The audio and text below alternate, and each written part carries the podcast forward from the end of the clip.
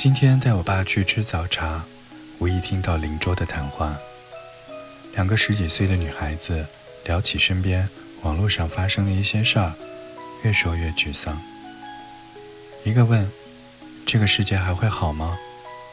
另外一个自嘲的笑：“人间不值得。”我从来不想做谁的人生导师，这一次却特别想对他们说：“这世界啊，好坏参半，但是这绝对不是我们丧气的理由。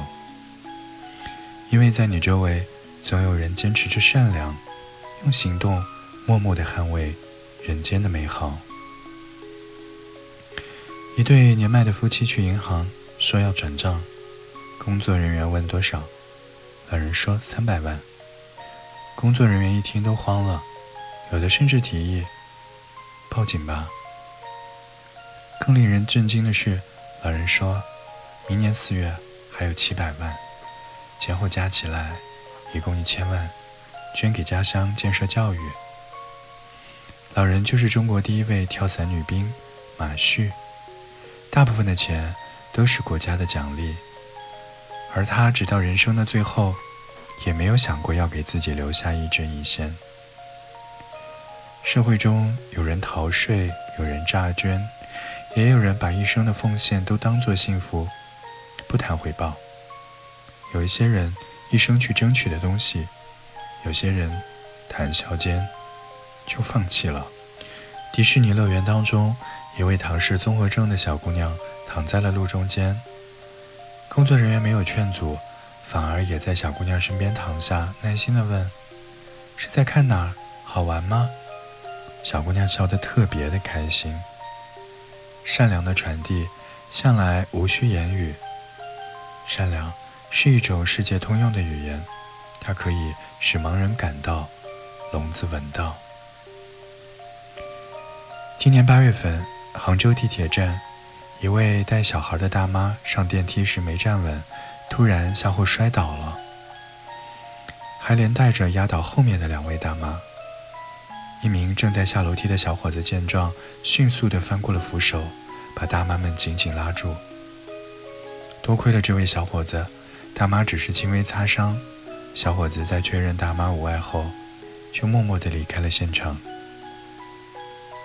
那些来自于陌生人的善意。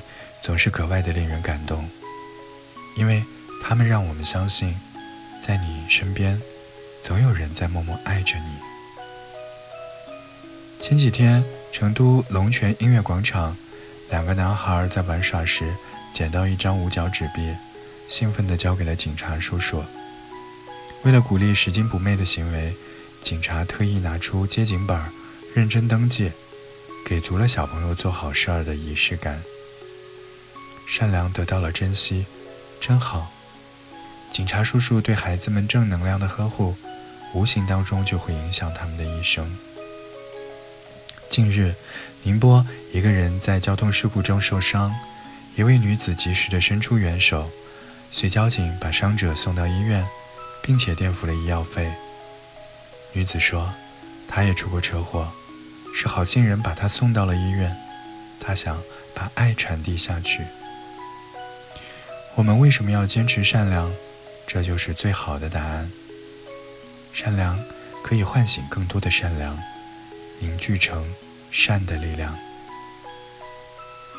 环卫阿姨刘青发现路边有一个黑色大包裹，阿姨打开包裹，发现里面全是崭新的衣服。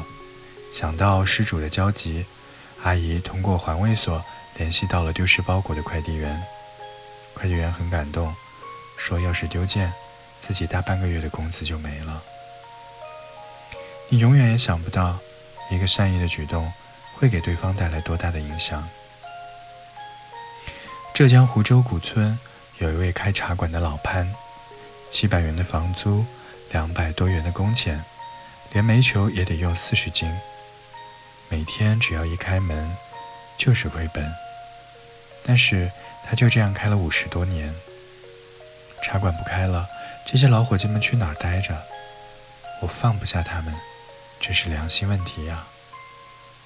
老潘说：“他们舒坦了，我就舒坦了。”老潘不懂得什么大道理，但他知道，做人要厚道。杨鸿飞是南京师范大学的研三学生，他曾去重庆大足支教，得知一个女同学因家庭困难三天没有吃饭，他就和同学花了两周的时间，筹款了十万多，资助那里的贫困生读完高中。今年，其中一位学生还顺利地考上了南师大，成为了他的学妹。他说：“支教坚定了我帮助更多人的信念。”一位老人，一间老屋，二十七个春秋。山西省黄崖洞烈士陵园中，七十三岁的赵乃堂默默守护着神圣的烈士墓。这里曾发生著名的黄崖洞保卫战。他的父亲曾为八路军运送粮食、打扫战场。赵乃堂从小听着黄崖洞的故事长大，他深知幸福生活来之不易。树高万丈不忘根，人若辉煌不忘本。原来我们早就已经忘记的事情，还有人依然时刻铭记着、怀念着。有网友在高铁二等座上看到了中国工程院首批院士刘先林，如今他已经七十八岁高龄，为了做好一场报告，他仍然在高铁二等座上笔耕不辍。以下是他的经历。测绘仪器国家化的积极倡导者，两次国家科技进步一等奖，中国创造的践行者。老人帮国家节约了上千万外汇，而自己的衣着用度却一切从简，这才是真正的民族脊梁。一位不懂英语的母亲因为超速而被处罚，她带着两个孩子出庭来上缴罚款，而小男孩却提到母亲经济压力很大。不希望母亲被处罚，老爷爷被感动，于是当场将罚单撤销，最后还说了一段话。他受到了很好的教育，在这么小的年纪能为妈妈和家庭着想，这是很难得的。我相信他们的未来会越来越好。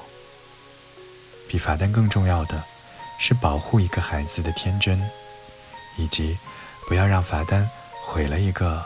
本来很优秀的母亲。晚高峰，川流不息的车辆中，有位老人在路上吃力地推着板车前行。民警想上前帮忙，老人却说自己能行。民警只好开车默默在他身后守护。五百米的路，警车开了十分钟，后面也没有一辆车鸣笛催促。这时代节奏太快。时间是很多人最宝贵的东西，但有的人依然坚持耐心，无声地帮助别人。这是最坏的时代，也是最好的时代。最后，我想讲一个亲身经历的事儿。前天我在地铁口等人，碰到个推车卖柿子的老伯。天晚了，他一个劲地说：“下过雨的青岛真冷啊。”我没有带现金。就去附近的便利店换钱，想买一些柿子。等我回来，买好了拿回家，跟我爸说：“五斤，吃不了送邻居也好。”我爸拎起柿子，缓缓地走进厨房，不一会儿把我叫进去。几个大柿子压在电子秤上，显示八斤半。我想说，因为有他们，这世界真的比你想象当中温暖。你要记得大雪中扫路的人，你要记得深山里看林子的人，你要记得为你打光、把路照亮的人。也许你的一个小善举，能够改变很多人的一生。